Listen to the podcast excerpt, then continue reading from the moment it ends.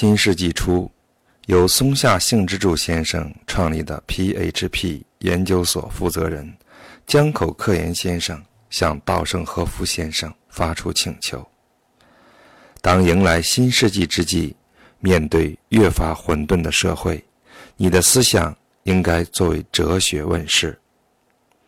据说，稻盛先生独自在宾馆静思默想一个星期。才构思了这本重要的著作。出版社希望我重新翻译这本书。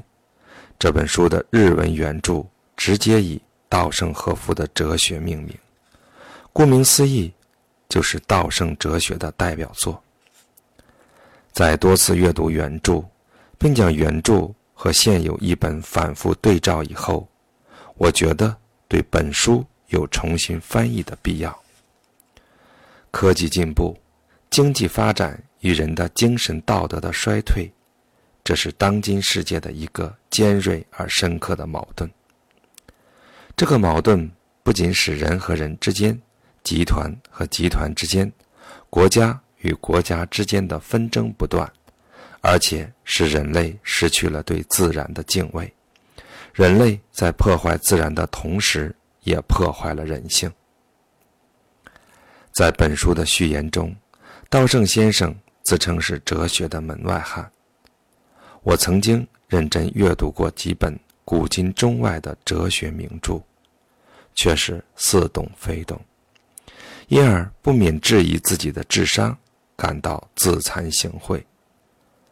但稻盛哲学给我的感觉完全不同，这种哲学不仅通俗易懂，而且可以运用。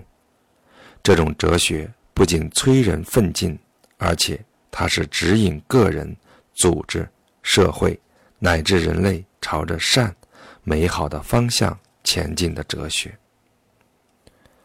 稻盛先生虽然出身是科学家，出名是企业家，但他的本质上是一位哲学家，而且是一位彻底追求正确思考和正确行动的哲学家。人只为己，天诛地灭。我认为稻盛先生敬天爱人的利他哲学，才是正确指导人们一切言行的根本思想，才是企业乃至人类避免衰亡的正确哲学。新的论迹是稻盛重建日航的卓越成功。二零一零年二月一日，航空业的门外汉。七十八岁的稻盛和夫，应日本政府的再三要求，出任破产重建的日本航空公司董事长。仅仅一年，日航就创造了其六十年历史上最高的一千八百八十四亿日元的利润。这个利润在当今全世界七百二十七家航空公司中，独占鳌头，遥遥领先。第二年，即二零一一年三月十一日，日本东北发生九级大地震，伴随大海啸，并造成了可怕的福岛核辐射危机，一时风声鹤唳，外国游客不去日本，日本国内的旅游业也一度停滞。就在这堪称国难的三重灾难的阴影中，日航却逆流勇进，这一年的销售额。虽然有所减少，但利润是惊人的两千零四十五亿日元，利润率是百分之十七，是当年全世界航空业平均利润的十七倍，又创造了新的历史记录。不仅如此，二零一二年九月十九日，日航在宣布破产后，仅仅两年七个月就重新上市。又创造了一个新的纪录。日本从二十世纪六十年代以来，有一百三十八家上市企业破产重组，重建成功的只有九家，平均花费十五年，最短的也花了九年。另外，日航破产时，日本政府注入资金三千五百亿日元，但上市后。回收了六千九百个亿，这又是一个新的记录。还有，日航的准点率连续三年世界第一，日航短时期之内起死回生，大起大落，这个世界经营史上的经典案例，能够给予我们什么启示呢？企业由于更换了领导人而重振旗鼓，甚至出现 V 字形转变的例子时有耳闻。新的领导人或者以强有力的手腕扫除击毙，或者开发了划时代的新技术、新产品，或者创造了崭新的市场运作模式，或者在经营战略上屡出高招。不用说。这样的领导人都是行业内的尖子，具备出众的才华、充沛的精力以及燃烧的斗魂。其中，有的人甚至堪称天才，比如美国苹果公司的乔布斯。然而，道盛拯救日航却是别开生面。七十八岁高龄，十足的外行，零星出任董事长，这三条首先是闻所未闻。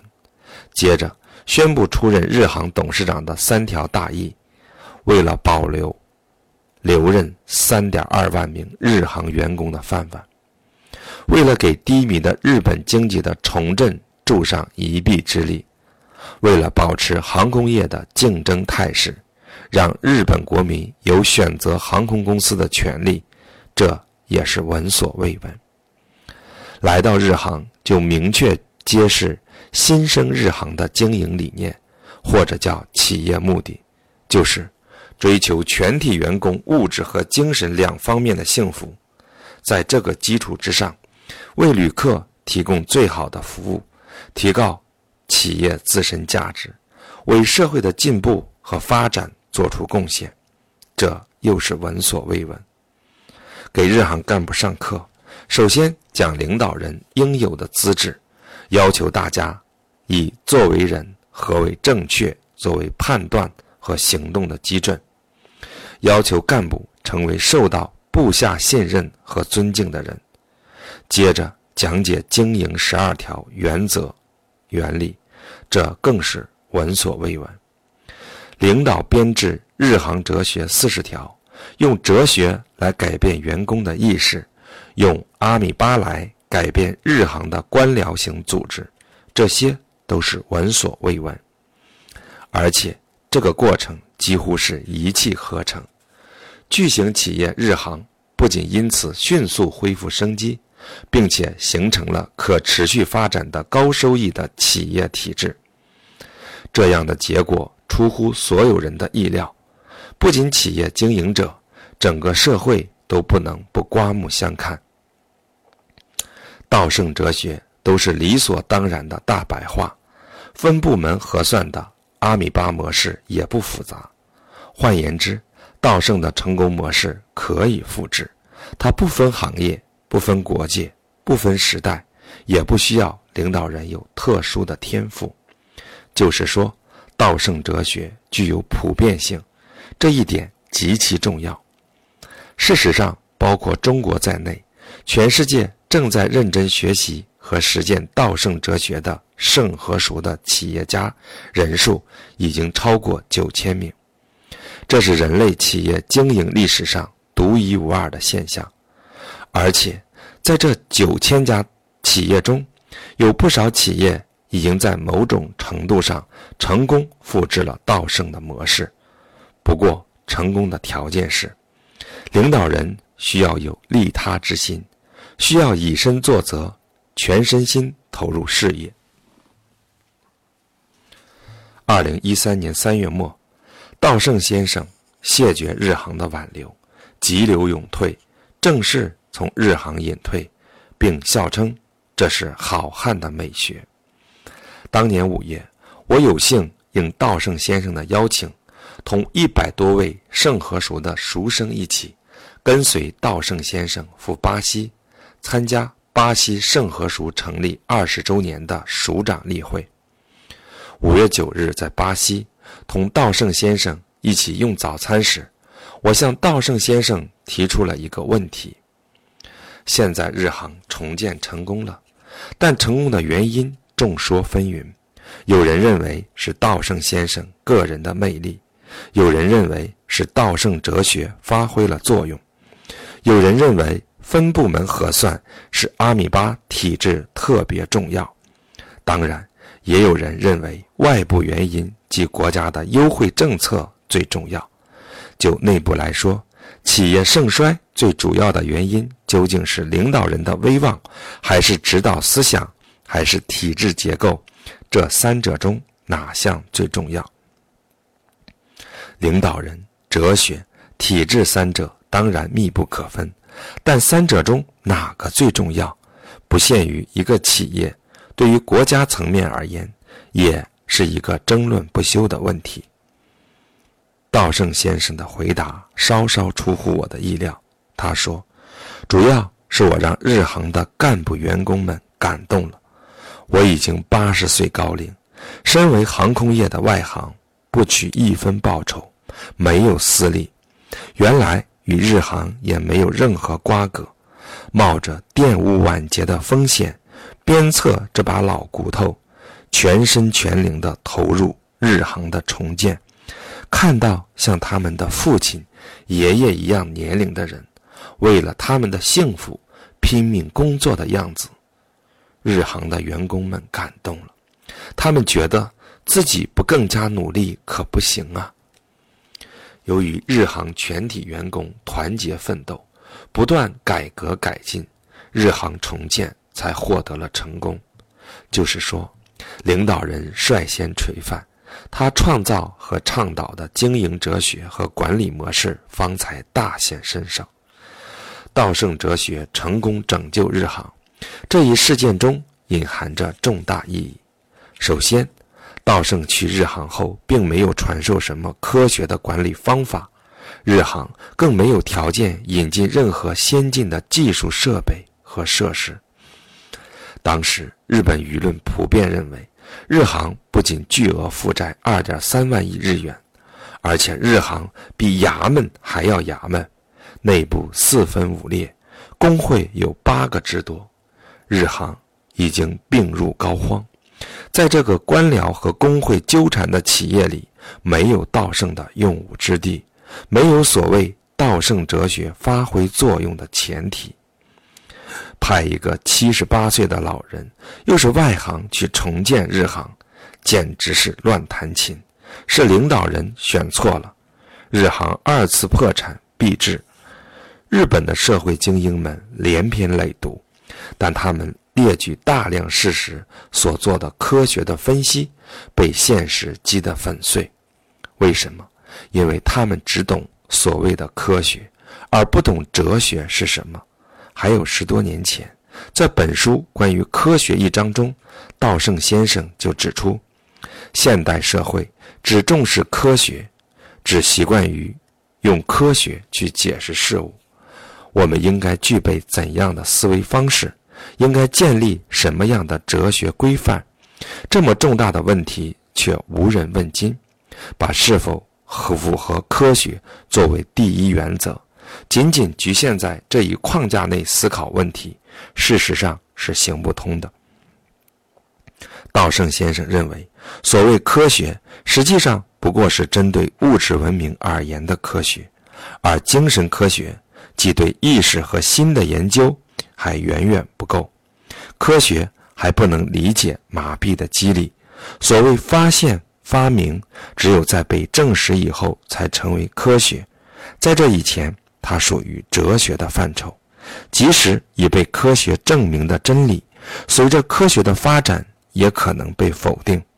因此，所谓科学，不过是现阶段所认知的范围内的事实。它既不可能正确的解释一切事物，也不代表唯一的真实。这个世界，并不是“科学”二字所能概括的。所谓科学万能。所谓科学至上，并不正确。原子弹也是科学，科学技术是一把锋利的双刃剑，同资本主义的市场经济一样，如果运用不当，如果没有明确的哲学规范，或者说正确的道德规范做前提，它可能让整个人类陷入万劫不复的境地。而稻盛和夫的哲学就是这样的规范，稻盛先生就是实践这种规范的榜样。从这个意义上讲，稻盛先生代表了人类的良知和睿智。如果我们细读手头《心法》稻盛和夫的哲学这本书，我们不但能够理解在日航发生的奇迹，而且我们可能会领悟到稻盛哲学从小处说是拯救日航的哲学，从大处说，它其实就是拯救人类的哲学。在这本书中，稻盛先生对存在、对意识和意识体、对宇宙、对造物主、对科学、对欲望、对自由、对善恶、对因果、对宗教、对死亡等人生、社会和宇宙的重大命题，从哲学、科学、宗教三个角度交叉分析，精彩纷呈，耐人寻味。